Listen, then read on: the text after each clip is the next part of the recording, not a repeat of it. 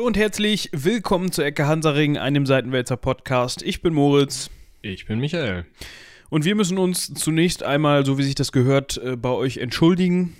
Wir haben es leider nicht geschafft, in der letzten Woche beziehungsweise in der Woche davor eine Folge zusammenzukriegen. Das ist zum einen daran gescheitert, dass wir wenig bis gar keine Zeit hatten und ähm, der Versuch, äh, die Ersatzfolge aufzunehmen, ist dann an technischen beziehungsweise Netzwerkschwierigkeiten gescheitert und dann haben wir uns geschlagen gegeben und gesagt, okay, Wer, wer, war das nur, nur noch mal kurz für mein Gedächtnis, nur um das einfach noch mal aufzufrischen? Wer war das noch, der sich immer so über seine Glasfaserleitung irgendwie beinahe schon definiert und, und erzählt, wie gut diese Leitung sei? Das würde ich jetzt ein bisschen als ein bisschen, ganz bisschen übertrieben ansehen. Ähm, ja, ne, auch die haben, ich weiß nicht, was die da gemacht haben, Wartungsarbeiten oder so, ohne uns das mitzuteilen. Auf jeden Fall war genau für die anderthalb Stunden, in der wir aufnehmen wollten, ähm, nur noch, äh, das war witzig, das Internet war nicht komplett weg, sondern es waren nur noch Google-Dienste erreichbar. YouTube, Google, Google Docs, ging alles, nur äh, bei voller Geschwindigkeit. Google Hangouts aufnehmen können, dann hätten wir jetzt ungefähr das hier. Ja, wahrscheinlich. Ähm, aber Ne, dementsprechend habt ihr hoffentlich die Gelegenheit genutzt und ähm, Folgen nachgeholt. Genau. Oder in andere Formate von uns reingehört. Äh, und wenn ihr das alles schon kennt, dann tut es uns wirklich leid, dann hattet ihr halt wirklich mal eine Woche nichts von uns zu hören, quasi. Sorry. Ähm, auch ganz besonders an Robin, der alleine spülen musste. Ja, aber ich denke mal, der hat sich da irgendwie äh, was anderes gesucht. Ja, was machen wir denn heute? Wir kümmern uns heute, haha, ähm, wir teasern das mal an, um das älteste, ähm, ja, Königreich will ich es gar nicht nennen, das älteste Reich äh, dieses Planeten. Also das, das Reich, was am, mit der längsten Laufzeit. Ist es das mit der längsten Laufzeit? Zumindest weiß ich, dass 1974 noch das älteste war. Dann ist es halt untergegangen. Oder 71 oder was. Müssen wir gleich nachgucken. Ich weiß gar nicht, also kann sein, dass das das mit der längsten Laufzeit ist. Ich habe das. Ja, also wenn es das älteste ist, dann ist es doch auch das mit der, was am längsten Bestand nee. hatte, oder nicht? Nee, wieso?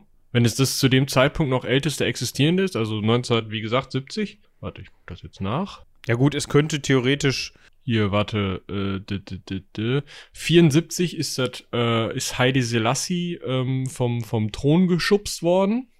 Ähm, und der besann sich ja zurück, mehr oder minder geradeaus, bis auf dieses Axumitische Reich, das schon in der Bibel erwähnt wurde, siebtes Jahrhundert vor, also, nee, noch länger.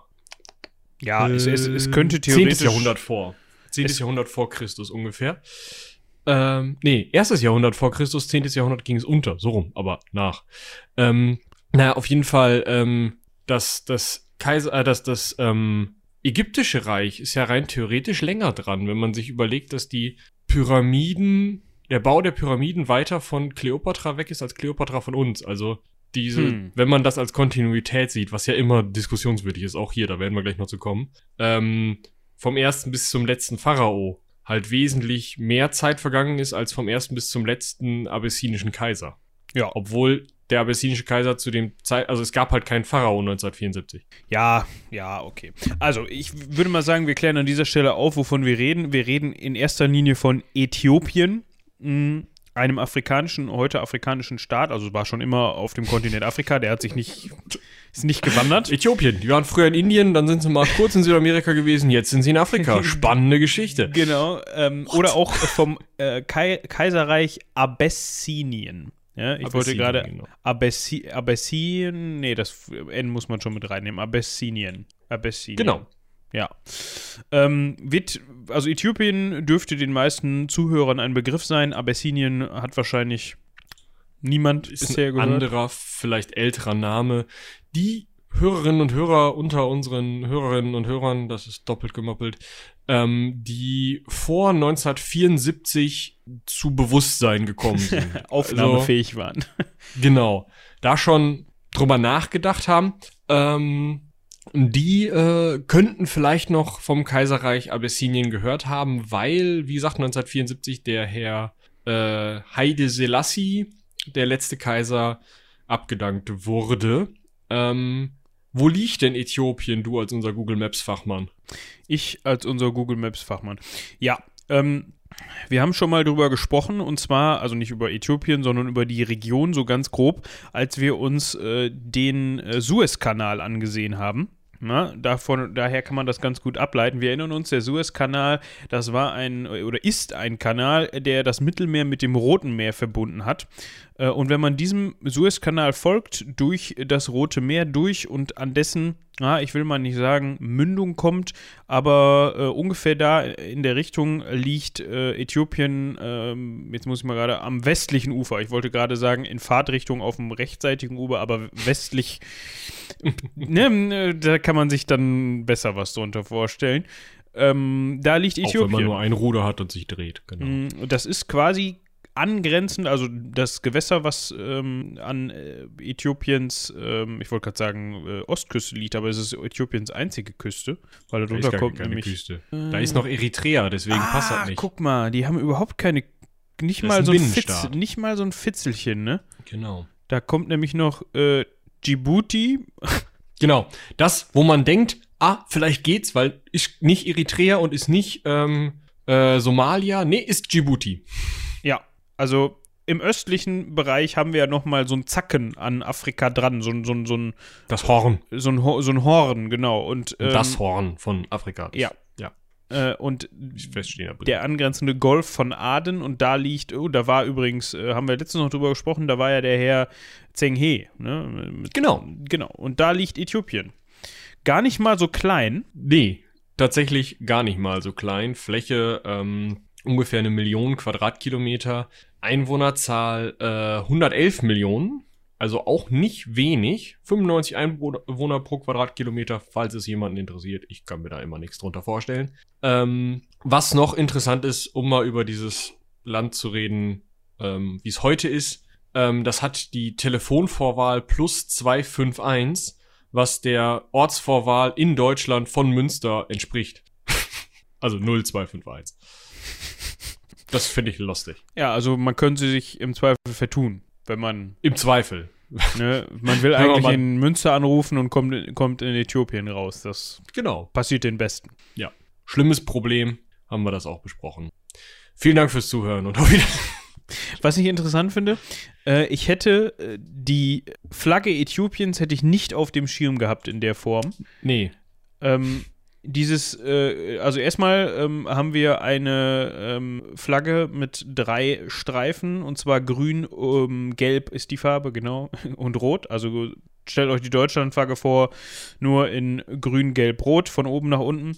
Und dann haben wir ähm, einen goldenen, fünfzackigen Stern auf blauem, ähm, auf blau, der nochmal, ja, in so einem runden Kreis, ja, ein Kreis ist immer rund, danke, in einem blauen Kreis äh, in, dem, in der Mitte der Flagge platziert ist. Also ich weiß gar nicht, ob man das mit irgendwelchen anderen Flaggen, die man kennt, äh, ob es Ja, es, es, gibt ja, es ist ja oft so, dass das Wappen oder das Siegel, je nachdem, was man gerade hat, ähm, in der Mitte der Flagge nochmal gezeigt wird. Ihr, ihr, kennt das bestimmt, wenn ihr mal im Osten unterwegs seid, ähm, also im Osten Deutschlands, dann, dass die DDR fahren, wo noch so ein, so ein Hansel da in der Mitte ist oder ähm, weiß ich nicht, äh, tschechische Flagge zum Beispiel hat auch was in der Mitte, wenn ich mich recht entsinne, oder ist es Slowenien, Slowakei? Ich habe keine Ahnung. Ja, aber diesen fünfzackigen Stern, den habe ich tatsächlich jetzt in der Recherche dazu zum ersten Mal gesehen. Nee, den hast du garantiert nicht zum ersten Mal gesehen. Also, das ist ein einfacher nee, also, David-Stern. Ja, aber ich meine in Form dieser, ähm, in, in, Form als, dieser Flagge, dass das, dass das ein Land als äh, Flagge bzw. Siegel verwendet. In, bis so. auf Israel, aber ja. Ja, aber. Ein anderes. Ja, ich, ich verstehe, was du sagen willst. Ich will dir einfach nur in die Parade fahren. Obwohl, obwohl das. Jetzt lass mich das mal. Nee, das ist kein David-Stern. Ach, stimmt, 5, 6. Ich sagen, Michael ist dumm. Was, Hast recht. Was. Das, also bin ich denn so weit gefehlt? Ja. Ähm, deshalb, keine Ahnung, was dieses ähm, Siegel Äthiopiens. Ähm, ein goldenes Pentagramm mit fünf goldenen Strahlen auf einer blauen Pentagramm. Scheibe. Ja, genau. Ähm, ja, ich, ich muss mich äh, an dieser Stelle sehr entschuldigen. Ein Pentagramm hat fünf Zacken. Ich weiß gar nicht, muss ich mich jetzt bei den Gothics entschuldigen oder? bei allen. bei allen. Ich entschuldige mich hiermit förmlich bei allen für alle Aussagen, die ich hier getroffen habe. Nee, ähm, tut mir wirklich leid, habe ich einfach nicht auf dem Schirm gehabt, habe ich ähm, keine Ahnung, aber fünf Zacken, Pentagramm, ihr habt recht. Also Moritz hat recht, die anderen, die sich jetzt die ganze Zeit aufgeregt haben, haben auch recht. Die habe ich nur nicht gehört, weil die es erst hören, nachdem ich das gesagt habe lange nachdem ich das gesagt habe. Genau, fünf Zacken, ähm, Spitze oben, das hatte mich, äh, ja. Ja, irritiert. Weil ich, ich habe dann immer versucht, so, äh, wenn ich an den Davidstern denke, dann denke ich immer an zwei Dreiecke, die ähm, quasi übereinander ja. liegen. Und da habe ich dann so die ganze Zeit drauf gestarrt und gedacht so, äh, wo sind die Dreiecke? das funktioniert irgendwie nicht. Deshalb habe ich es dann nachgeguckt. Gut, ähm, aber wir wollen uns ein bisschen mit der Geschichte dieses Landes beschäftigen. Ähm, wir haben ja eben schon davon gehört, dass Äthiopien beziehungsweise das Kaiserreich Abessinien ähm, alt ist, genau. Wie alt, da haben wir uns ja eben schon drüber gestritten. Ähm, da können wir mal so ein bisschen äh, einhaken an der Stelle. Und zwar ähm, haben wir, sind es die ersten Berichte im Alten Testament? Ja, also es gibt natürlich archäologische äh, Vorkommnisse und so weiter, aber ähm, im Alten Testament ist die erste wirklich ja, schriftliche Überlieferung. Und da sehen wir auch schon, mit Quellen ist das so bis in die Kolonialzeit hinein nicht so weit her. Nicht, weil die Äthiopier keine Schrift hätten oder so, sondern weil vieles einfach verloren gegangen ist. Ähm, es gibt äh, äthiopische Schriftquellen, die datieren allerdings meistens nur bis ins Mittelalter zurück. Das heißt, ähm, wir haben nach dem Alten Testament erstmal ein paar hundert Jahre, ja, mehr oder weniger dunkle Zeit, die man nur mit wenigen Schriftstücken ausarbeitet. Ähm, wer gerade ein Altes Testament zur Hand hat oder auf irgendeine Bibelseite gehen möchte, ähm, genau, äh, Kapitel, nee, Quatsch, das ist ja, äh, genau, nee, ihr müsst äh, bei, bei, bei König Salomon nachschauen und der äh, Königin von Saba. Vielleicht klingelt da was. Die Königin von Saba. Saba ist ein Reich, das äh, im heutigen Jemen, also sozusagen einmal über die, ähm, äh, über den, das Rote Meer drüber gehopst, ähm, ja, verortet war und halt wegen des Indienhandels, ne, man kann sich das vorstellen, ist ja nicht mehr weit dann von, von vom Jemen aus nach Indien, ähm, extrem reich war und die Königin von Saba, diese eine Königin von Saba, die sagenumwobene Königin von Saba, ähm, war im also 1000 Jahre vor Christus, im 10. Jahrhundert vor Christus ungefähr plus minus bei König Salomo. Zu Besuch. Ja, auch im Bett zu Besuch. Ah, so zu Besuch quasi. Genau. Ja. Und dabei, also bei diesem Besuch, ist jetzt äh, ein gewisser Herr Menelik der Erste rumgekommen. Und der war für den Bums verantwortlich, über den wir uns heute unterhalten wollen. Ja, genau. Der ist äh, aus Gründen, also die Königin von Saba scheint viel rumgekommen zu sein. Der ist in Äthiopien, also im heutigen Nordäthiopien, geboren worden. Ja, und jetzt könnte man noch mal eben hingehen und gucken. Ähm, also der ist im, im äh, heutigen Nordäthiopien geboren worden. Genau, so. zwischen Nordäthiopien, so an der Grenze zu Eritrea. Also zwischen Äthiopien und Eritrea, da irgendwo im, im Grenzgebiet, relativ weit nördlich. Wie gesagt, wenn man einmal übers Rote Meer schwimmen würde, wäre man direkt in Je im Jemen und das ist das Gebiet, in dem heute, äh, in dem damals ungefähr Saba lag. Und eben einmal übers Rote Meer gab es das abhängige Reich ähm, Dam Daamot oder Diamat. Man weiß nicht, wie man es aussprechen soll. Ähm, also da kommen wir gleich noch drauf. Ähm, warum das ein bisschen schwierig ist. Ähm, und dieses Reich, da scheint die Königin von Saba dann halt neun Monate nach ihrem Besuch in ähm, Jerusalem gewesen zu sein. Da scheint dieser Dude geboren worden zu sein. Und der ist dann erster König eines der kleinen Reiche die später, aus, aus denen später ähm, Abessinien und dann danach eben auch Äthiopien mh, hm, hervorgegangen ist. Und dieses Reich hieß Axum. Und die Hauptstadt gleich mit ist praktischer. Ja.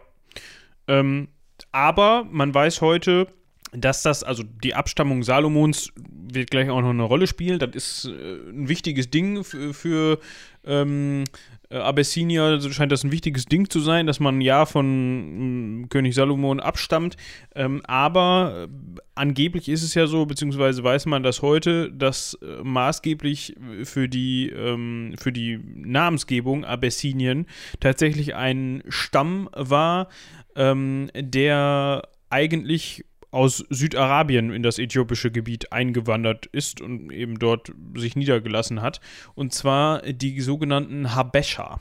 Genau. Und da haben wir wieder das, ähm, das, das gleiche Problem, weil, ähm, also erstmal Südarabien, Jemen ist ja irgendwo der Süden der arabischen Halbinsel. Also es kommt vielleicht sogar hin. Ähm, und von wegen Habesha, beziehungsweise ähm, es ist ein, ein äh, im, im, ich glaube sogar Hebräischen oder, nee, ähm, auf jeden also, Fall in einer semitischen Sprache geschrieben, steht im Endeffekt nur in den Dokumenten drin H, B, S, T. Das H und das S sind etwas anders, die haben noch Zeichen dran, aber die deutsche Übersetzung davon ist Habashat, die englische Übersetzung ist Habeshtu. Und damit, da, also, es sind halt keine, äh, keine Vokale in diesem Wort. Das heißt, man weiß gar nicht, wie spreche ich das wirklich aus, weil man den damaligen Sprechern nicht zuhören kann. Man weiß, wie man das nach heutigen Sprechregeln aussprechen würde, wenn man eine heutige semitische Sprache nimmt, die ja auch nur Konsonanten vorhält. Also Hebräisch zum Beispiel hat ja auch normalerweise nur Konsonanten vor. Ähm, und das ist halt genau das gleiche Problem, hat man eben mit fast allem aus damaliger Zeit, dass man nicht weiß, wie man es auszusprechen hat. Ja. Deswegen. Da, Aber ja. Es liegt ja nahe, ähm, wenn, wenn das eine semitischsprachige Volksgruppe ist, ähm, dass es vielleicht in irgendeiner Form mit dem Hebräischen verwandt ist. Ne? Also, ja, also, die, die, also semitisch und arabisch, äh, semitisch Hebräisch, Arabisch, nein. Hebräisch und Arabisch sind beide semitische Sprachen, so rum. Ah, okay, das war mir gar nicht bewusst, dass es auch für Arabisch gilt. Genau, doch. Gut, dann sind wir schon wieder schlauer. Ähm, aus deren Namen hat sich auf jeden Fall, wie auch immer das vonstatten gegangen ist, ja. der Begriff bzw. die Bezeichnung Abessinien entwickelt. Ich meine, wie man von Habesha oder auf Abessinien kommt, keine ja, Ahnung. du sprichst sehr oft sehr schnell betrunken aus, dann geht das irgendwann. Ja, irgendwie ähm, so muss das entstanden sein.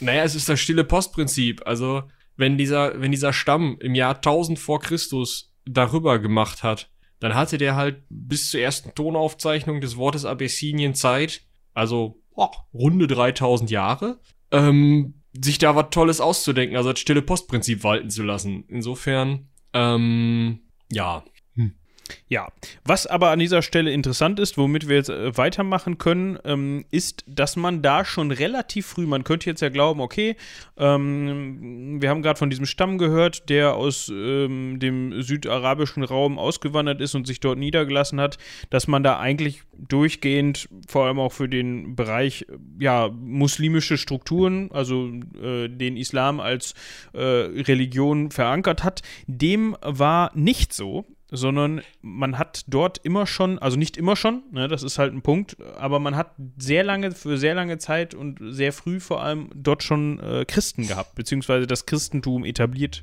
gehabt. Genau. Also es ist, ähm, also man, man denkt natürlich jetzt, ah, Südarabien, da waren ja immer schon Muslime.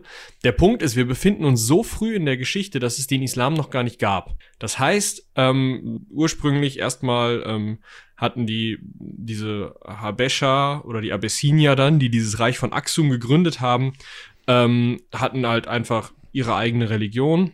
Gibt es auch nicht so viele Belege von, ähm, woran genau die geglaubt haben. Ähm, und hatten eben ihr Reich.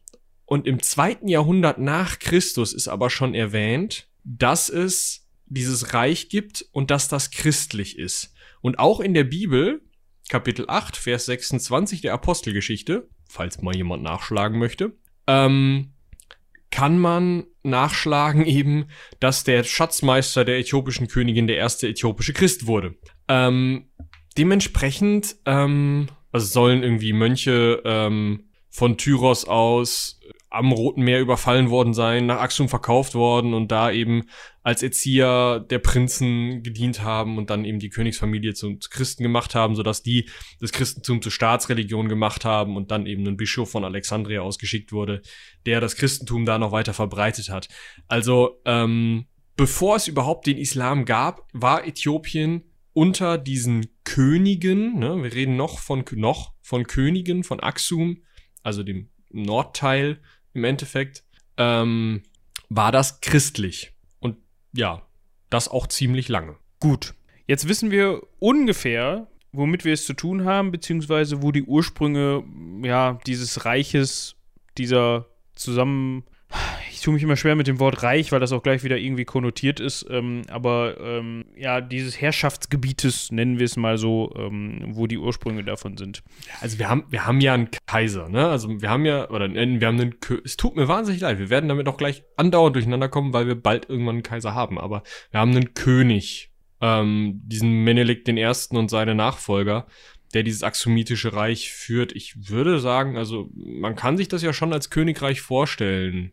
Okay. Mehr oder weniger. Vielleicht nicht so, ähm, nicht so äh, mittelalterlich. Das ist ja immer so eine Sache. Wenn man Königreich sagt, denkt man ja immer direkt an so Vasallenstaaten des Mittelalters. Das ist es nicht. Wir haben halt einen König. Dann ja. relativ lange nix und das Reich ist auch wirklich nicht so groß. Also wenn man sich das mit der heutigen Karte vergleicht, ähm, heute ist Äthiopien boah, mindestens zehnmal so groß. Also Axum liegt wirklich heute ja sehr sehr nah an der an der eritreischen Grenze. Und dieses Reich ragt auch noch so ein bisschen nach Eritrea rein oder ragte damals. Gab es ja noch kein Eritrea ihr kann das nachvollziehen. Also ähm, ja wie gesagt Königreich passt schon denke ich. Ja Jetzt kommen wir zu einer Dynastie. Also erstmal, wir machen natürlich jetzt zeitlich riesengroße Sprünge. Das liegt aber auch so ein bisschen daran, äh, wie Michi eben sagte, dass die Quellensituation ähm, natürlich ja sehr mau ist und dass wir vor allem aus dem Mittelalter dann wieder erste Schriftquellen haben und so weiter.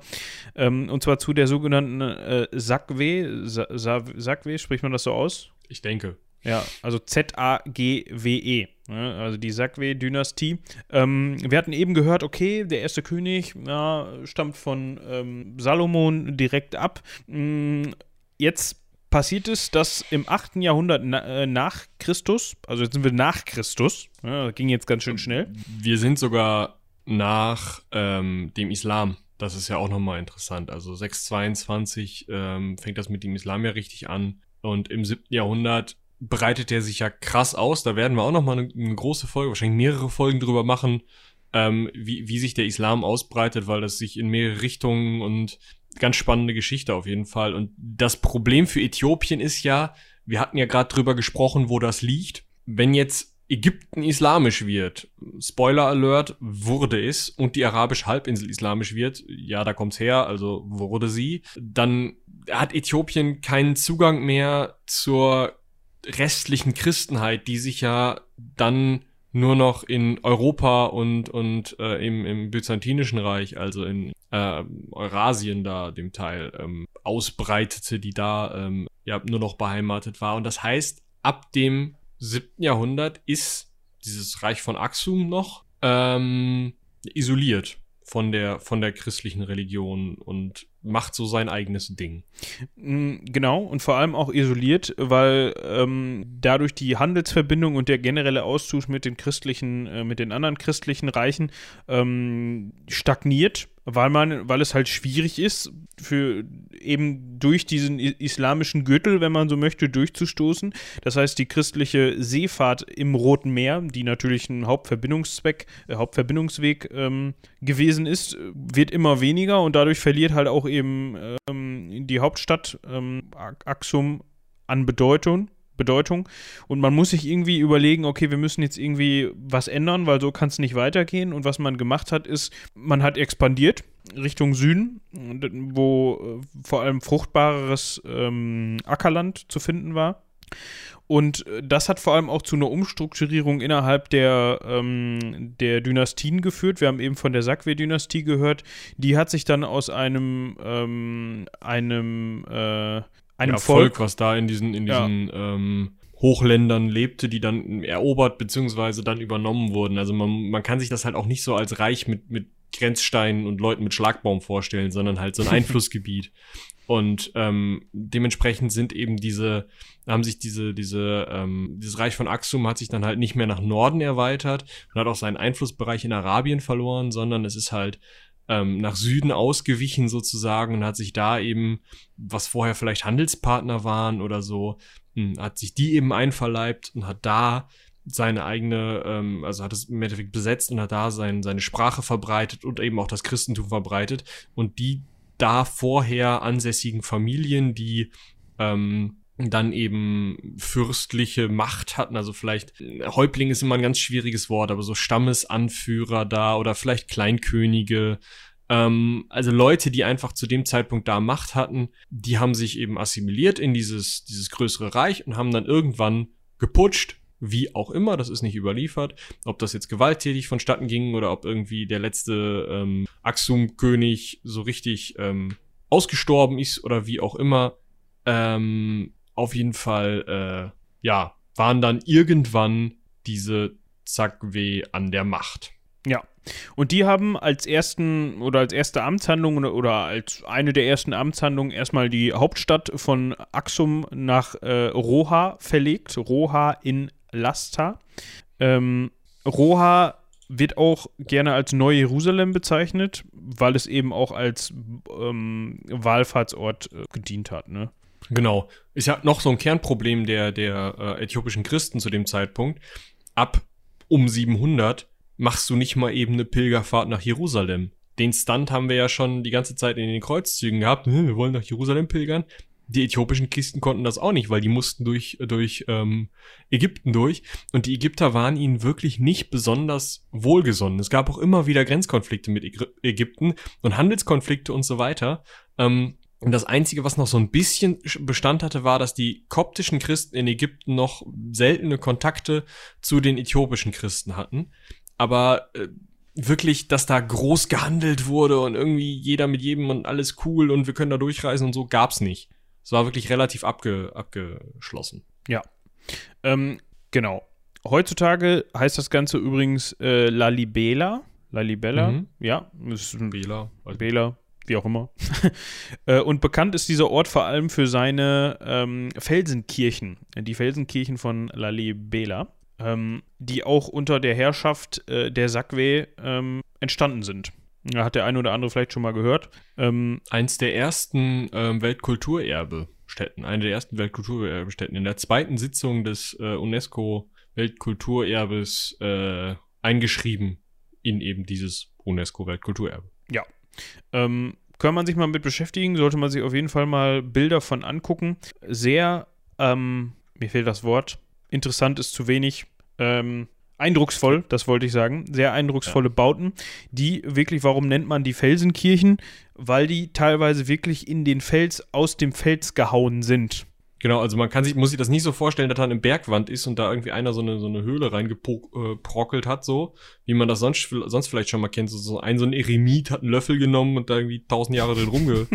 ja, man kennt das ja. Ja. Ähm, sondern das sind wirklich Gebäude, so, so dreistöckige Kirchen, also eine, äh, die Bite Georgis, verzeiht mir, falls ich die Namen falsch ausspreche, eine dieser Kirchen ist halt wirklich ähm, ne ne dreistöckiges Gebäude, das man aus einem Klotz heraus komplett herausgeschnitten hat, also herausgeschlagen hat. Das ist wirklich ein, ein vollständiges Gebäude. Da kannst du Treppen raufgehen da drin, die aus demselben Stein sind wie die Fensterbänke, wie die Fenster von außen. Da, das Ding ist komplett kreuzförmig, ähm, liegt so ein bisschen in der Senke, weil man halt den Stein drumherum weggeschlagen hat, um dieses Teil rauszukriegen.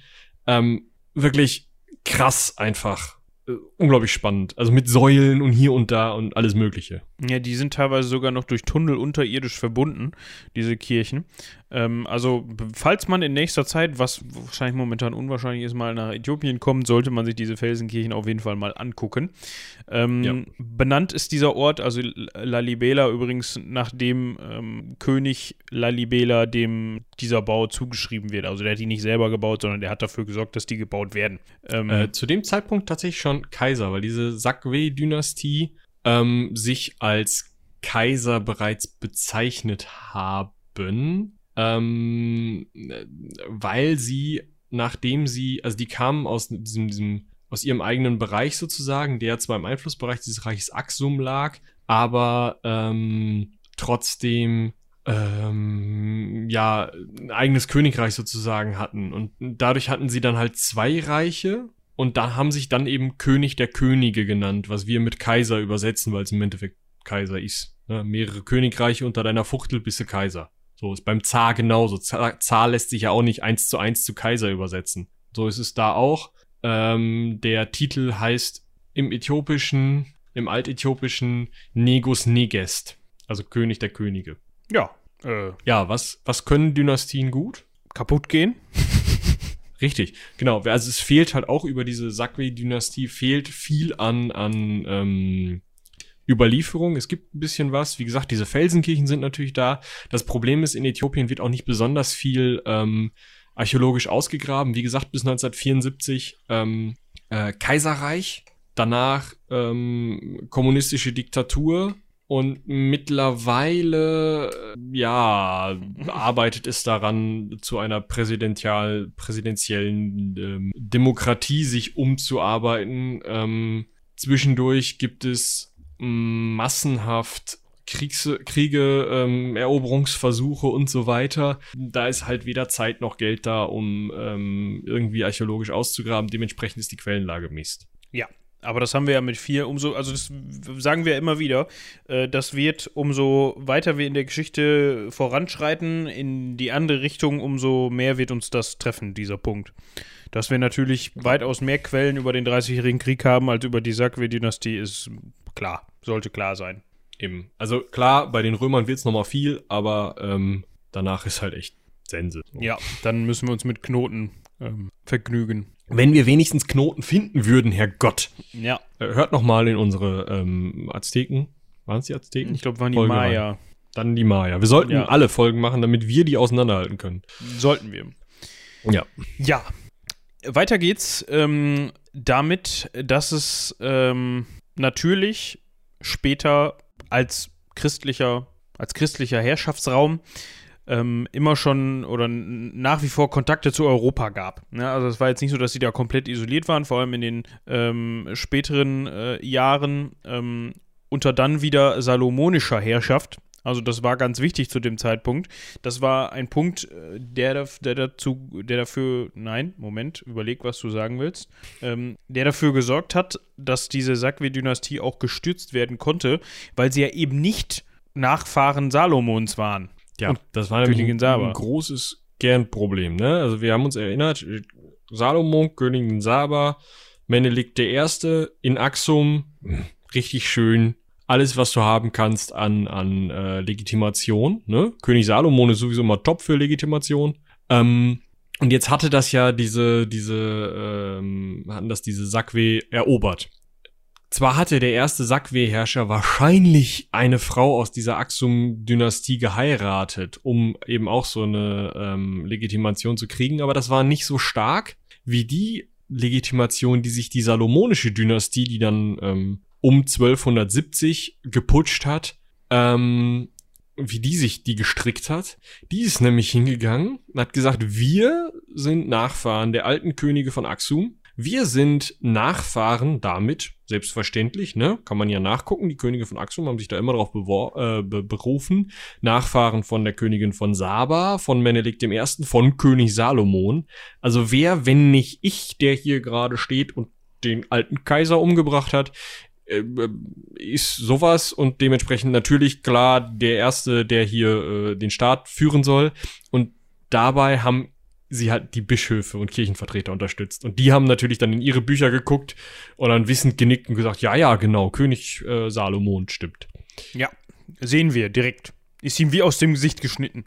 Sofort, genau. Ja. Oh, übrigens ist sogar noch der äh, erstgeborene Sohn der Menelik, lese ich gerade. Also richtig äh, Legitimation. Also offizieller geht's nicht. Geht nicht, nee. nee. Ja. Gut. Also die Sakwe-Dynastie muss der quasi salomonischen Dynastie weichen. Ähm, die sich tatsächlich so genannt hat. Ja. Kann man mal machen, ne? Du, wenn schon, denn schon. 2300 Jahre später, ey, wir sind die salomonische Dynastie. Ja. Ähm, aber trotzdem hatte man auch zu dem Zeitpunkt das Problem, dass wenn man um sich herum eine Religion in der Ausbreitung befindlich hat, ähm, die ja vielleicht auch gar nicht so schlechte Argumente für Leute haben, denen es nicht so gut geht, dann passiert es, dass einem natürlich nach und nach so der eine oder andere wegläuft und in die andere Religion übertritt. Also das ich rede vom Islam. Das finden so salomonische Kaiser natürlich so mittel. Ähm, dementsprechend ähm, haben sich die, haben sie zwei Dinge getan. Das eine war ähm, alles, was um sie herum an muslimischen Staaten war, haben sie schwer bekämpft. Also haben das mehrere Sultanate um sie herum mh, hm, angegriffen und mit denen ähm, äh, im Krieg geführt. Äh, teilweise aber auch eine Art Wirtschaftskrieg geführt, in dem sie hingegangen sind und ähm, ihre Exportgüter stark besteuert haben, also gesagt haben, das wird halt sauteuer für diejenigen, die von uns kaufen wollen, unser Gold, unser Elfenbein, unsere Sklaven. Ähm, nee, andersrum. Die arabischen Staaten haben das be, ähm, stark besteuert und daraufhin sind die Äthiopier hingegangen und haben den nochmal versucht auf den Kopf zu hauen. Ähm, und die Äthiopier sind hingegangen und haben äh, den Süden des heutigen Äthiopien in großen Teilen, hm, oder in, ja, bis eigentlich heute ist es nur bis Zentraläthiopien runter, äh, erobert. Und da versucht sozusagen zu kompensieren, was sie im Norden verloren haben. Ja, und, und zudem auch das Wirtschaftliche. Genau, und zudem haben die salomonischen äh, Kaiser sich auch sehr extrem in die Kirchengeschicke eingemischt, ähm, waren de facto auch Kirchenoberhäupter und haben dementsprechend dann also auch die religiö religiöse religiöse, religiöse Kultur, genau, die religiöse Kultur versucht ähm, zu beeinflussen und zu leiten und dementsprechend auch sämtliche heidnischen Bestrebungen, also alles, was nicht christlich ist, ist ja heidnisch, ähm, versucht zu unterdrücken. Da wurde dann auch nicht immer ganz ähm, fragend vorgegangen. Also man hat da nicht gesagt, okay, hör mal zu, das mit dem hier und Islam, das wollen wir nicht, könntest du nicht bitte wieder hier das Kreuz und dann ist gut, sondern wie man das so kennt. So da, Karl der große Style. Genau. Da wurden denen dann auch mal kräftiger auf den Kopf gehauen, bis die auch wirklich verstanden haben. Ähm, ja, also ne, man, man, man, kennt das ja, Glaube oder stirb. Ja gut, jetzt ist er tot. Hat auch. nicht geklappt mit dem Glauben. ähm, ja, also das war natürlich erstmal nach Norden hin, in Anführungsstrichen, gegen den Islam. Also, ne, dass, dass die eben versucht haben, den Islam zurückzuhalten und eben auch Angst davor hatten, dass jeder, der sozusagen zu anderen Religionen übertritt, ist ja gerade im Denken der Herrschenden schnell mal ein Feind, gerade wenn du eben Kirchenoberhaupt und mehr oder weniger absoluter Herrscher deines Staates bist. Ähm, aber auch nach Süden hin, weil gerade im Süden ähm, die Gebiete, die sie neu erobert haben, wie gesagt, heutiges Zentraläthiopien und weiter nach Süden, ähm, zu dem Zeitpunkt noch relativ unberührte, beziehungsweise zumindest von, von christlichen Einflüssen und islamischen Einflüssen nicht besonders stark betroffene äh, Stammesgebiete mehr oder weniger waren, wo eben verschiedene Völker lebten, die auch ihre eigenen Überzeugungen hatten, ähm, die man dann eben auch so lange verhauen hat, bis sie ähm, andere Überzeugungen hatten. Genau.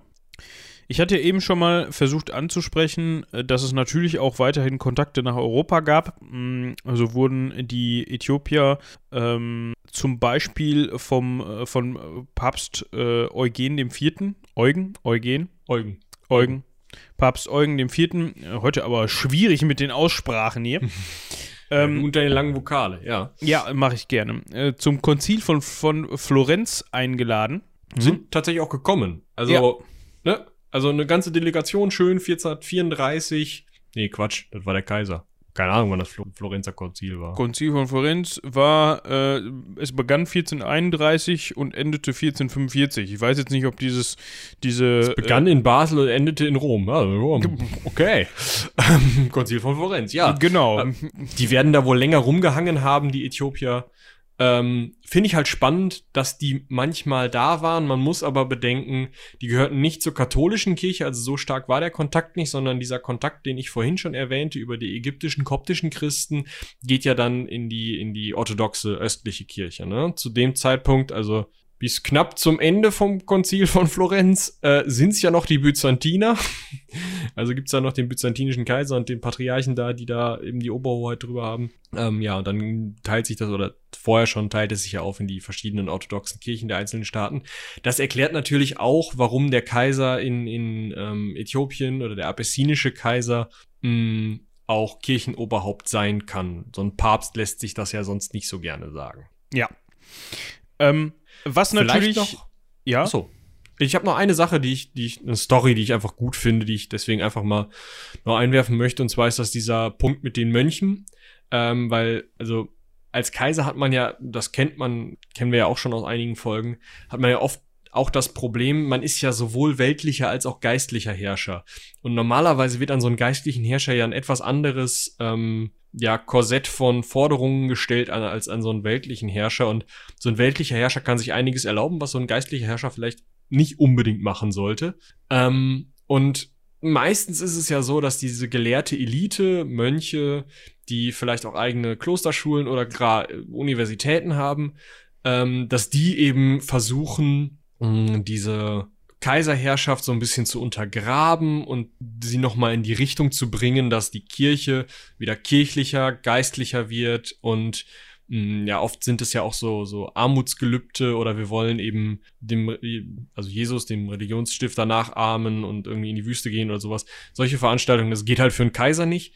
Und ein zentrales Problem, was, ähm, ja, äh, gerade auch die äthiopischen Kaiser hatten, war, dass den Mönchen in ihrem Staat, die auch Klöster hatten, das kann man sich wahrscheinlich relativ mittelalterlich vorstellen, Klöster, die dann auch Land drumrum hatten, das auch den Mönchen ähm, Abgaben zu leisten hatte und sowas. Ähm, und diese Mönche, also relativ mächtige, auch Landesherren, hatten halt ein ganz, ganz, ganz spezielles Problem mit diesen ähm, äthiopischen Kaisern. Und das war, dass die viel Ehe betrieben haben. Die hatten also mehrere Frauen. Ähm, und das ging irgendwie mit den christlichen Vorstellungen dieser Mönche so überhaupt nicht einher. Ähm, und das hat wirklich hunderte Jahre lang, also schon vom, vom Anfang des 13. Jahrhunderts an bis Ende des 14. Jahrhunderts, äh, hat das ähm, Stress gegeben. Und das wurde auch nicht beigelegt, indem der Kaiser gesagt hat, ja, sorry, schieße ich halt irgendwie die 15 anderen in den Wind und heirate diese eine,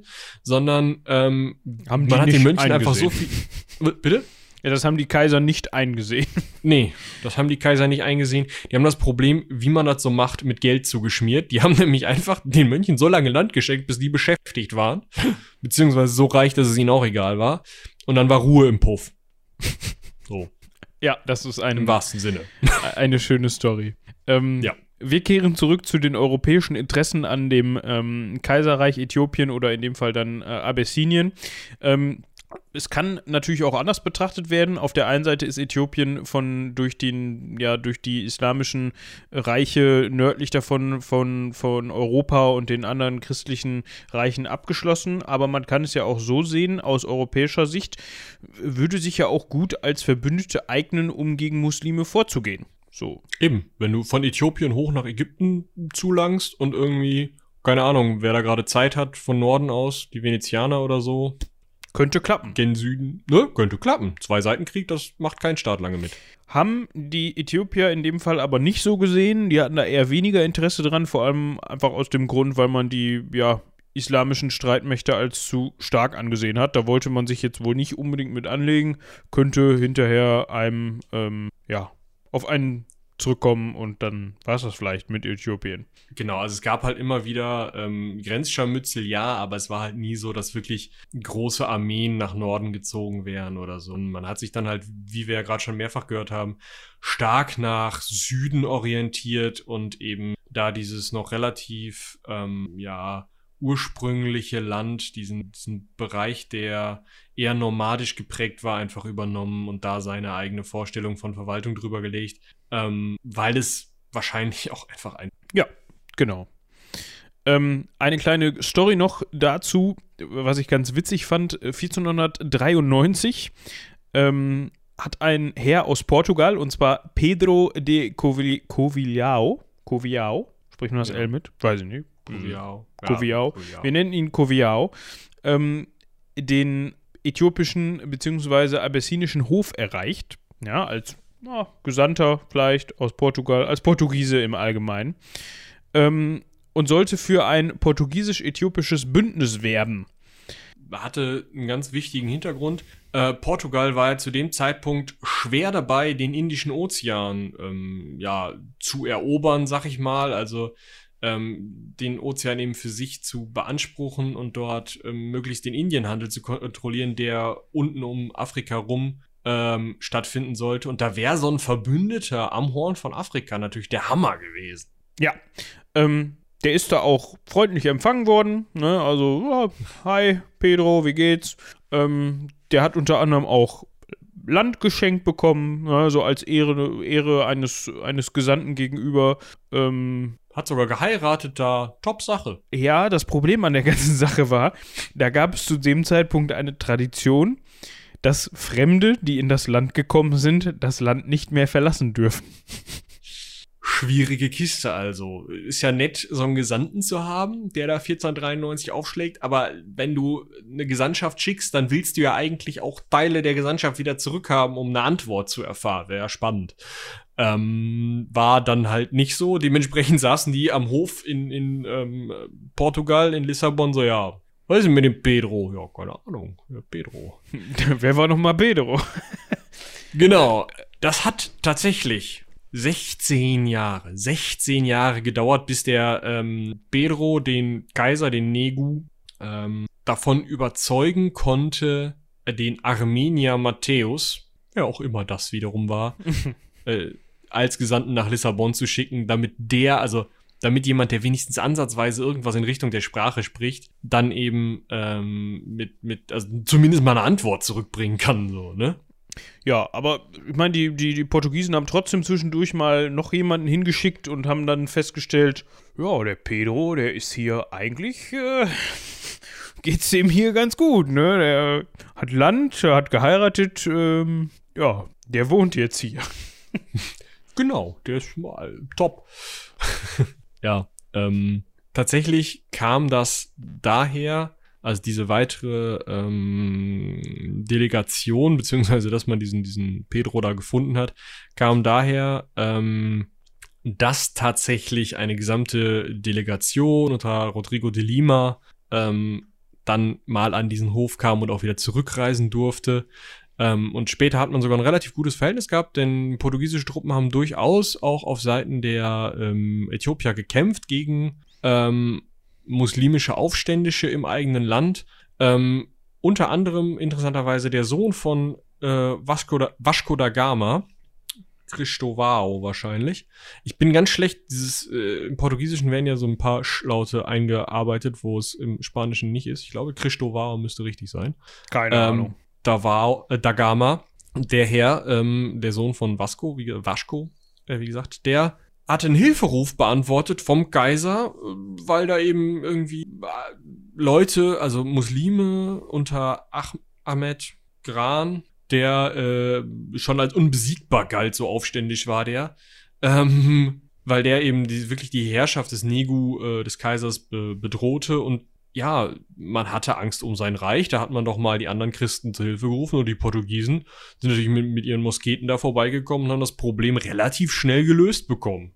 Ja. Da gab es unter anderem was, was die, was die Äthiopier dann nicht so gut fanden, war, als die ähm, Jesuiten versucht haben, in Äthiopien so ein bisschen rumzuprokeln. Ich meine, die haben überall versucht rumzuprokeln, wenn man das so nennen möchte, oder ziemlich viel, sagen wir mal. War ähm, der Missionszweig sozusagen mehr oder weniger der katholischen Kirche zu dem Zeitpunkt. Genau. Ähm, die hatten natürlich ein Interesse daran, dass dieses schon irgendwie christliche, dass dieses christliche Reich sich dann aber doch mal bitte den römisch-katholischen Geflogenheiten unterordnet. Ja, die können ja da auch nicht einfach so machen, was sie wollen. Ähm, das hat dann auch soweit kurzzeitig funktioniert, dass äh, der damalige Kaiser und ähm, einige wichtige Würdenträger innerhalb des am Hof, also Höflinge im Allgemeinen, zum Katholizismus übergetreten sind. Ähm, bei anderen Adligen, vor allem der äthiopischen Kirche und der Bevölkerung, die natürlich jetzt alle eher so den, den äthiopischen christlichen Zweig dem angehörten, die fanden das gar nicht so toll. Ähm, und das scheint so ein bisschen auch Tradition in dem Land zu sein, wenn irgendwas nicht läuft, dann geht man hin und haut Leuten auf den Kopf.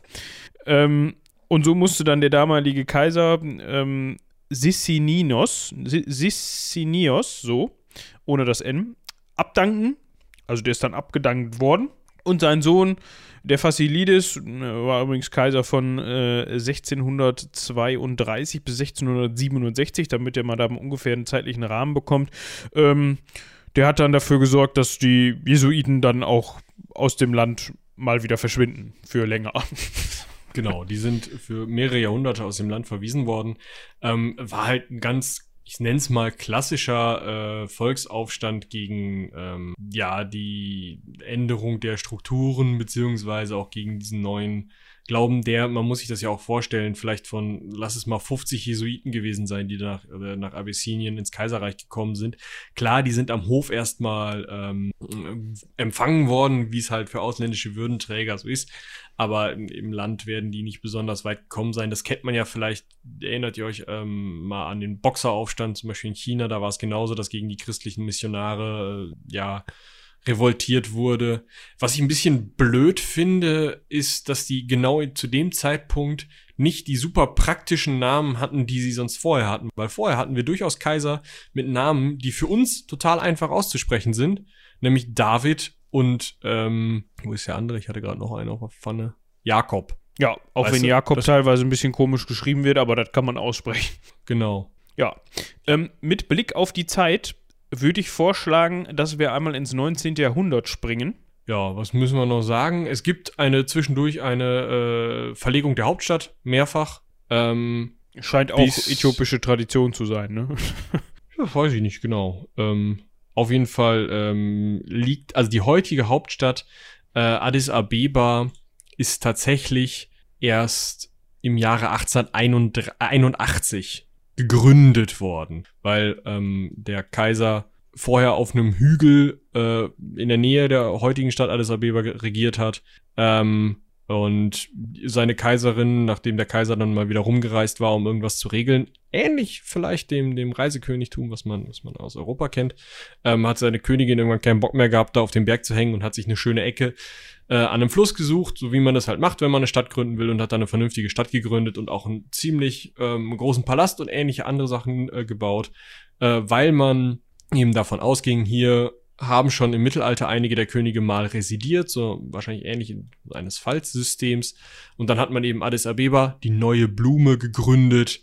Ähm, und es war eine der wirklich innovativsten Städte Abessiniens beziehungsweise Äthiopiens. Ähm, da wurde die erste Bank gegründet, da wurde äh, das erste Krankenhaus gegründet, die erste Druckerei und seit 1898 das erste Kino, das Teufelshaus im Volksmund. Finde ich auch schön. Schön. Kommen wir ins 19. Jahrhundert. Ja.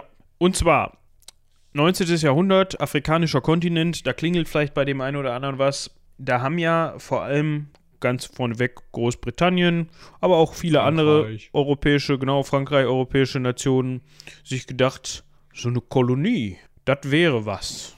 Ja, so Afrika, pff, da wohnt doch keiner. Genau. Da kann man ja mal runterfahren und sich das mal angucken und wenn man schon mal da ist, kann man da auch gleich bleiben, beziehungsweise mal eine Flagge hinstellen. Ähm, hat man auch in Äthiopien versucht. Ähm, so hat sich zum Beispiel Theodor II., da sind wir wieder bei einem Kaisernamen, den wir aussprechen können, äh, türkischen und englischen äh, Bestrebungen widersetzen können. Ähm, und weil ihm das so auf den Sack ging, hat er ab 1865 einfach mal alle Europäer so nach und nach, die sich in seinem Land aufgehalten haben, als Geiseln genommen. Ähm, das waren vor allem europäische Handwerker, die für ihn gearbeitet haben, beziehungsweise die in Äthiopien generell gearbeitet haben. Ähm, das wiederum fanden die Briten gar nicht so toll. Ja, gut, ne? Also die haben sich ja zu dem Zeitpunkt als Weltpolizei gesehen, dementsprechend und ähm, britisch, äh, also Somalia, beziehungsweise ähm, äh, zu dem Zeitpunkt britisch-Somaliland müsste das gewesen sein, ähm, wenn ich es richtig im Kopf habe.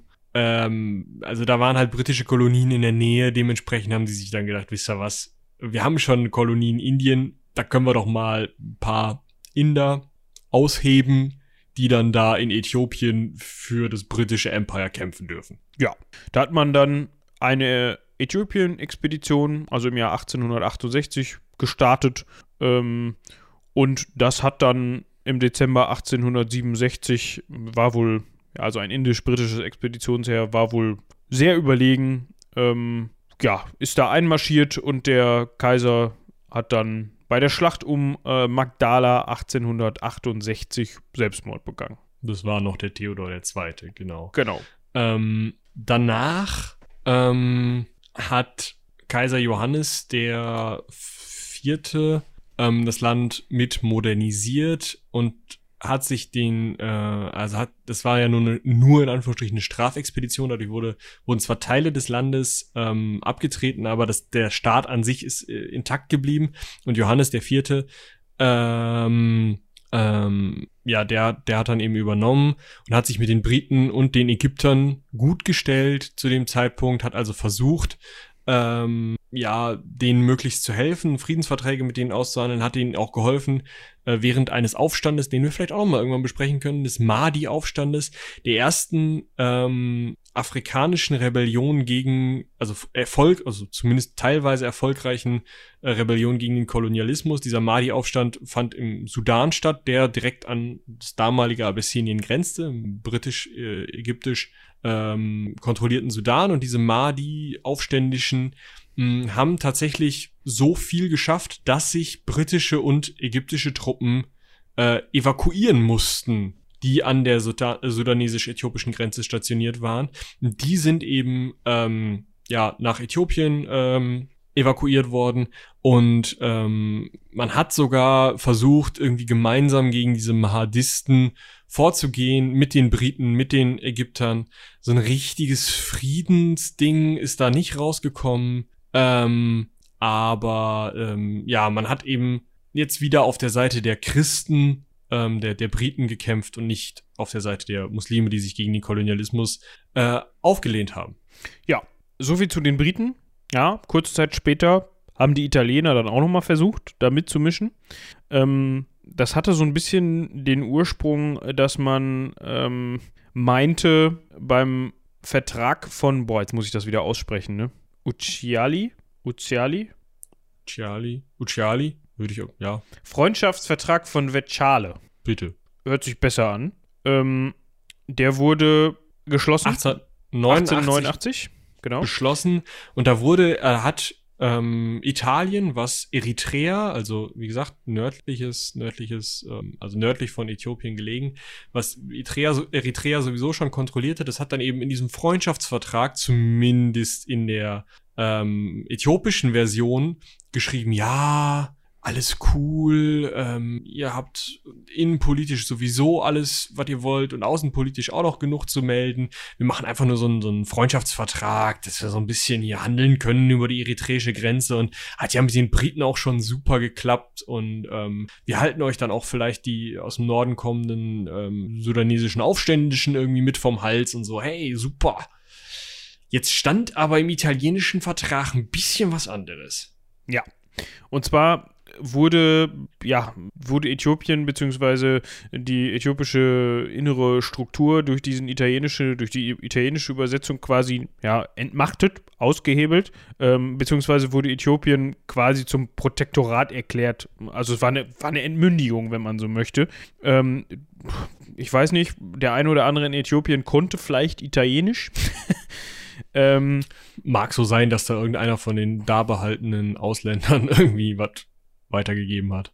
Ja, auf jeden Fall hat man dann, ähm, gab es ähm, so kleine, ja, Streitigkeiten zwischendurch, so Grenzstreitigkeiten und irgendwann haben die Italiener dann gesagt, auch, äh, sind sie jetzt zu dicke hier. Wir wurden, also auf der Kongo-Konferenz, ähm, die ja ähm, von, von Deutschland aus ähm, initiiert worden war, bei der man dann geschaut hat, ähm, wer wo seinen Einflussbereich hat. Da stand Äthiopien doch voll auf der italienischen Liste. Jetzt machen wir das auch mal, ziehen das mit durch und haben die ähm, in Eritrea halt ihre Armee auf, ähm, aufmarschieren lassen und äh, sind tatsächlich in Äthiopien einmarschiert, haben aber nicht mit Menelik dem Zweiten gerechnet. Ihr hört es richtig, das ist erst der zweite Menelik seit diesem allerersten Menelik da von Saba und Salomo. Ja, der war bestimmt auch sehr stolz auf seinen Namen. Ähm, die Italiener sind zweimal gescheitert. Einmal bei der Schlacht von äh, Dogali äh, 1887 und dann haben sie es 1896 nochmal versucht. Ähm, da war man eigentlich überlegen, hat man gedacht, weil die Italiener auch über wesentlich modernere Waffen verfügt haben als die äh, äthiopische Armee. Ähm, man hat dann aber trotzdem verloren. Und das hat ja, erstmal dafür gesorgt, dass die Italiener gesagt haben, okay, ja, Äthiopien vielleicht später. Das vielleicht später ist dann eingetreten, ein ganz bisschen später, 1936. Ähm, zu dem Zeitpunkt war Italienisch dann schon fas faschistisch geworden, ne, unter äh, hier Benito Mussolini. Mussolini, genau. Und na, da hat man sich gedacht, das wollen wir jetzt eigentlich noch mal versuchen. Genau, und das Problem bei der Sache war dann, ähm, wo vielleicht, man weiß es nicht, die, ähm, oder wir wissen es gerade nicht, die ähm, Italiener äh, Ende des 19. Jahrhunderts noch äh, versucht haben, irgendwie nach den Regeln des Europäischen Krieges damals zu kämpfen, ähm, war das den italienischen Faschisten halt mal hart egal. Und die haben ähm, unter anderem große Mengen an Giftgas eingesetzt das hatten sie ja im, im, Ersten Weltkrieg gelernt, dass das ganz sinnvoll sein kann, wenn man ähm, den Wind mit einberechnet. Das ist auch so eine Sache. Aber also sie hatten eben mit, mit Giftgas umzugehen gelernt und waren halt richtigerweise davon ausgegangen, dass äh, die äthiopischen Soldaten keine Ahnung hatten, wie Giftgas funktionierte und konnten dementsprechend das als riesigen Vorteil nutzen, ähm, eben einfach mit dieser Waffe, mit äh, dieser unmenschlichen Waffe gegen die äthiopischen Truppen vorzugehen. Ähm, das ist allerdings unter Verstoß gegen die Hager Landkriegsordnung, also den mehr oder weniger Vorläufer der Genfer Konvention, geschehen. Also ähm, keinerlei, also es waren einfach Kriegsverbrechen, was sie da gemacht haben. Ähm, und trotzdem ist es den Italienern nicht gelungen, ganz Äthiopien zu erobern, sondern immer nur Teile und auch einen, einen äthiopischen, ein äthiopisches Protektorat aufzubauen und da eben Besetzungstruppen sitzen zu lassen ähm, und blieb eben bis zum Zweiten Weltkrieg, also dann noch ein paar Jahre, ähm, ähm, bis 1941 blieben diese Teile Äthiopiens besetzt. Das kann man aber jetzt nicht so sehen, dass wirklich ganz Äthiopien besetzt wurde. Haile Selassie, der Nachfolger von Menelik II., der zu dem Zeitpunkt Kaiser war, blieb Kaiser. Der war ähm, seit 1916 Kaiser. Ähm, und der ähm, hat sich ins Hinterland zurückgezogen, hat ähm, aus dem Exil dann dafür gesorgt, dass ähm, ja möglichst noch viele Aufständische da blieben. Und tatsächlich hat dieser Aufstand bis 1941 durch ähm, gewirkt.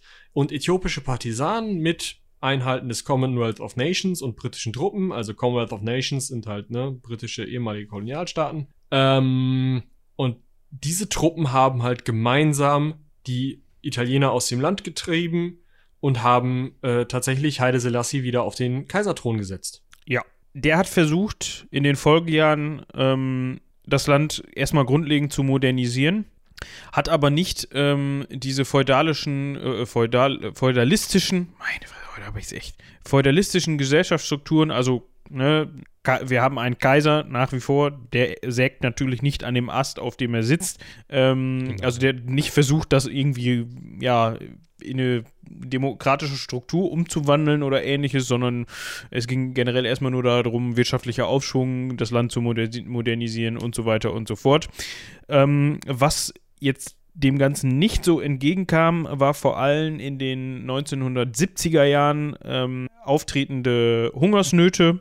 Ähm, die sogenannte, also die Ölkrise von 1973, ähm, da gab es auch noch eine, eine, eine, Dürreperiode, eine sehr extreme, die nicht nur Äthiopien getroffen hat, sondern ähm, ganz Afrika, da kam es in dem, oder te große Teile Afrikas, ähm, kam es auch in Äthiopien dazu, dass den Menschen es nicht so gut ging, wie man sich das denken kann. Und wie immer waren es mal wieder unter anderem die, Stud äh, die Studenten, die für enorme Streikwellen gesorgt haben. Ähm, und man sagt heute, dass die äh, Studentenbewegung seinen Ursprung in der sogenannten Haile Selassie-Universität, also wir erinnern uns, benannt nach dem, äh, nach dem Kaiser, Kaiser, über den wir gerade gesprochen haben. Äh, heute ist das übrigens die Addis Abeba-Universität in der Hauptstadt, äh, dass die von da aus ausgingen und dass diese Universität Hauptinitiator, also die Studenten dieser Universität Hauptinitiatoren ähm, dieser Bewegung waren. Ähm, was jetzt nicht unbedingt dafür gesorgt hat, dass das Ganze besser wurde, würde ich behaupten. Genau. Also der Kaiser wurde gestürzt und ähm, ich weiß nicht, ich glaube da ähm, danach, ähm, ja, kann man vielleicht einfach noch kurz zusammenfassen. Ähm, die Monarchie wird abgeschafft, der Kaiser wird ähm, gestürzt und der Staat wird äh, zu einer sozialistischen Volksrepublik unter einem Militärverwaltungsrat ähm, umgestaltet. Ähm, unter einem ähm, Major Haile Mariam, der, ähm, also Mariam, vielleicht kennt man diesen Namen, der da eben der Diktator war, ähm, mit Unterstützung von der Sowjetunion und Kuba Ähm, also einfach, es wird halt zu einem zu Staat, der eher Richtung Ostblock tendiert, der eher Richtung Kommunismus äh, tendiert, nachdem äh, vorher eben der Kaiser gestürzt und ich meine sogar auch umgebracht worden ist. Ich schaue gerade mal. Also was man an der Stelle vielleicht eben kurz erklären kann, wir haben auf der einen Seite natürlich die studentische Bewegung, die dafür, die natürlich generell dann in dem Fall für Revolution ist, gegen das äh, kaiserliche Regime, wenn man so möchte. Man hat aber auf der anderen Seite, die sich dieser ähm, dieses, dieser, diesem Umsturz natürlich allzu gerne angeschlossen haben, auch ähm, Teile des Militärs.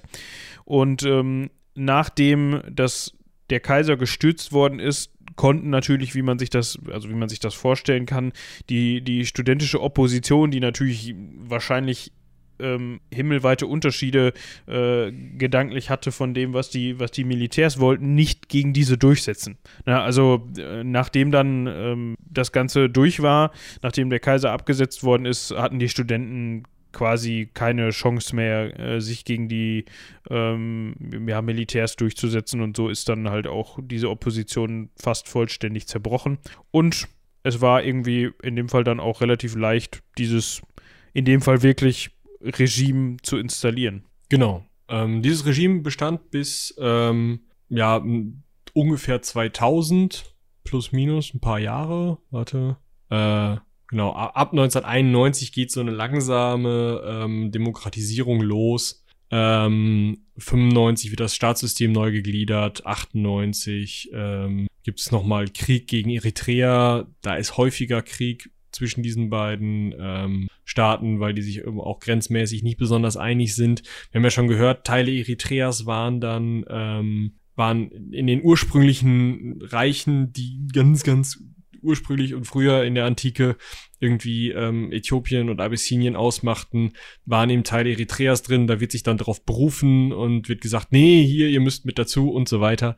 Ähm, also um 2000 herum sind wir in Richtung von, von ähm, ja, demokratischen Wahlen. Zumindest haben wir da den Sturz der ähm, kommunistischen Herrschaft hinter uns. Und das ist auch der Punkt, wo eine vernünftige Bestattung des Kaisers ähm, äh, Haile, Se Haile Selassie dann erst stattfinden kann, denn der wurde, so schreibt es, äh, einer seiner Großneffen ähm, mit einem Kopfkissen erstickt, nachdem er ähm, abgedankt und unter Arrest gestellt worden war und dann ähm, in einer Toilette, äh, unter einer Toilette eingemauert, bis eben die, das, dieses Militär, kommunistische Militärregime ähm, beseitigt worden war. Und dann im Jahr 2000 gab es eine vernünftige Bestattung. Und damit war ähm, dieses Kaiserreich, Kaiserreich Abessinien äh, vorbei. Und zwar ist es beendet worden mit dem 225. Nachfolger König Salomons. Als den hat sich Haile Selassie bezeichnet. Ja, da könnte man jetzt ein bisschen rechnen. Aber das lassen wir an der Stelle. Wir lassen ihm mal da seine Bezeichnung. Ja, ich weiß nicht, ob das passt. Ich denke schon. Ja, einer mehr oder weniger ist dann wahrscheinlich auch egal. Genau. Gut, das war und ist Äthiopien bzw. das Kaiserreich äh, Abessinien mal was ganz anderes im Vergleich Lasst zu dem, was gerne, wir bisher besprochen haben. Lasst uns gerne Feedback da, ob euch das interessiert hat, ob wir vielleicht mal nachschauen sollen, wie es in Südafrika ausgesehen hat oder was weiß ich, Vietnam. Ähm, gucken wir uns gerne auch für euch an. Allerdings ähm, seht es uns nach, dass wir hier wahrscheinlich einige Namen durcheinander gebracht haben und dass wir das Ganze nicht so kleinteilig erzählt haben wie das meiste der europäischen Geschichte, was wir erzählt haben, weil wir einfach leider an den Unis auch außereuropäische Geschichte nicht lernen. Ja, das heißt, da müssen wir natürlich selber losziehen und recherchieren. Das machen wir natürlich für alle Themen, die wir für euch, mit euch besprechen. Aber wenn man dann da schon einiges weiß und einem Namen geläufig sind und man Verbindungen, habe ich ja in der Folge zu, ähm, ähm, wie hieß der Mensch aus China noch? Eben wusste ich seinen Zeng Namen. He. Zeng He, genau. Ich habe so viele ähm, äthiopische Namen jetzt im Kopf, da spült es Zeng He einfach mal auf der anderen Seite wieder raus. Habe ich ja auch da schon gesagt, ähm, das fällt einem wesentlich leichter, wenn man da über europäische Verhältnisse bzw. Machtstrukturen und so weiter spricht, weil man irgendwo immer Anknüpfpunkte hat, wo man sagt, ah, okay, den kennt man und das war der von dem und der war Schwibschwager und hast nicht gesehen. Aber ihr wisst, glaube ich, was ich meine. Ähm, aber ich glaube, das ist ganz deutlich geworden. Ich muss sagen, ich hatte vor der Folge ein bisschen Schiss vor, vor den ganzen Namen und von den Strukturen und den unterschiedlichen Kulturstämmen und Religionen und aber ich glaube, das haben wir ganz gut abbilden können. Ich hoffe doch. Also, wenn ihr jetzt sagt, oh Gott, oh Gott, oh Gott, das nächste Mal, wenn ihr sowas macht, studiert das erst, dann müsst ihr uns das schreiben an rumlabern.seitenwälzer.de, das ist jetzt die Traditionsadresse. Ähm, wenn ihr sagt, das war top, das können wir weiter so machen, dann ähm, schreibt uns das an rumlabern.seitenwälzer.de. Vielleicht sollten wir das trennen. Das blöde E-Mails direkt irgendwie an blöde E-Mails.seitenwälzer.de kriegen, das, das Ganze. Du meinst, damit wir die dann direkt in den, die laufen dann direkt in den Spam. Ja, genau. Ah ja, das sollten wir drüber nachdenken. Aber wir brauchen dann auch noch eine fundierte Kritik at Seitenwälzer.de Dings, damit wir halt die lesen, weil wir wollen ja auch Kritik haben, nur keine doofe Kritik. Ach so. Was hatte ich jetzt falsch verstanden? ja, ähm, an dieser Stelle kleiner Hinweis für sämtliche anderen andere Formate, die, die da laufen bei uns. Ähm, Ecke Hansering hält da ja momentan so ein bisschen, ähm, so ein bisschen der Fels in der Brandung, in der Corona-Brandung. Ähm, wir sind immer noch dabei. Wir haben unter anderem das Heldenpicknick nicht vergessen. Ähm, wir prüfen stündlich, wann es weitergehen kann und wie es weitergehen kann. Aber äh, so langsam ist ja Licht am Ende des Tunnels zu sehen ähm, und wir hoffen, dass wir bald wieder für euch da sein können. Das bald lasse ich jetzt mal komplett unspezifiziert. Genau. Ähm, und solange wir noch nicht für euch da sein können mit einer vernünftigen, regulären, gemeinsam in einem großen Raum mit viel Belüftung aufgenommenen Folge, ich, ich sage jetzt schon mal als Disclaimer, wenn ihr ein Auto in Aventurien hört, dann liegt das am Lüften. Ähm, so lange können wir euch zumindest noch ein wenig vertrösten, denn wir haben jetzt zwei Folgen aufgenommen, ähm, auch vom Heldenpicknick, von Heldenpicknick Geschichten, von Zwischenspielen kann man sie nennen, ähm, die einmal mit unserer großartigen Illustratorin Isabel und einmal mit unserem ähm, ja, Heldenpicknick Zuwachs Christian, der übrigens auch ein großartiger Illustrator ist, ähm, äh, ja, äh, stattgefunden haben. Das waren zweimal Duett-Games, nennt man das dann. Also wir haben zu zweit gespielt. Ich habe gemeistert, Isabel und Christian haben gespielt.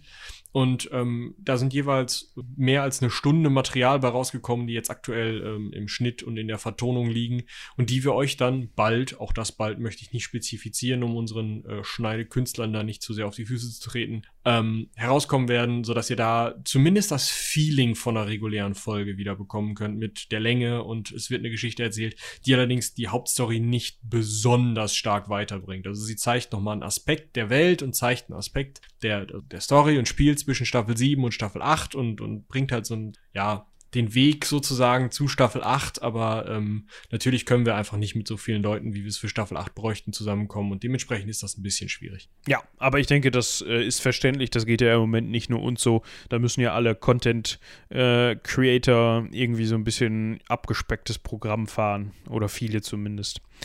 Ähm, aber ansonsten vielleicht ein kleines Bonbon an dieser Stelle, auf das wir hinweisen müssten, möchten. Ähm, es ist zwar noch nicht draußen, aber bald äh, freuen wir uns, ein neues Hörbuch, nenne ich es jetzt mal an dieser Stelle, präsentieren zu dürfen. Schaut da mal auf der Klappkatapult-Seite vorbei. Inszenierte Lesung? Ist schwierig. Ihr beurteilt das am besten äh, selber. Genau. Die Rede ist von den Diesseitigen, einem ähm, Hörbuch, einer Story, die wir äh, verlegen, so nenne ich es einfach mal. Ähm, Fantasy-lastige Geschichte unbedingt reinhören. Wenn das Ganze draußen ist, findet ihr dann auch auf den üblichen Kanälen. Ich weiß jetzt noch nicht, in welchem Feed das erscheinen wird, ob es dann extra Feed zugeben wird oder ob das auch ähm, über den Seitenwälzer-Feed laufen wird, werden wir dann sehen. Aber ihr findet das auf jeden Fall, sobald es draußen ist, auf der Klappkatapult-Seite, einfach klappkatapult.de und dann, ähm, ja, könnt ihr da weiter hören und euch so die Zeit aufs Heldenpicknick äh, warten, vertreiben. Genau. Oder durf, du, du, durfte ich das jetzt an der Stelle noch nicht verraten, aber nein. Ich, ich glaube, ich glaube, du durftest das verraten. Und wenn nicht, man, man weiß ja einfach, bei Ecke Hansaring werden die internsten Interna besprochen und die frühesten Spoiler vorgespoilert und die, äh, ja, die gesamte Innereien von Seitenwälzer auf der Straße ausgebreitet. So sind wir. Ja, also ähm, wer informiert werden möchte, der, der bleibt bei LK Hansring bis zum Schluss. Das ist tatsächlich wirklich so. Da kriegt er einiges mehr mit als alle anderen. Das ist richtig, genau. Ja, ähm, äh, und dann würde ich sagen, halte ich es mit, ähm, äh, wie heißt er, Ranga Yogeshwar und äh, Guido Knopp und sage, bleiben Sie uns treu, Blinzel, empfehlen Sie uns weiter. Ja, ich sage auch, wie immer, vielen Dank fürs Zuhören. Äh, haut rein, bis zum nächsten Mal. Bis dahin, tschüss.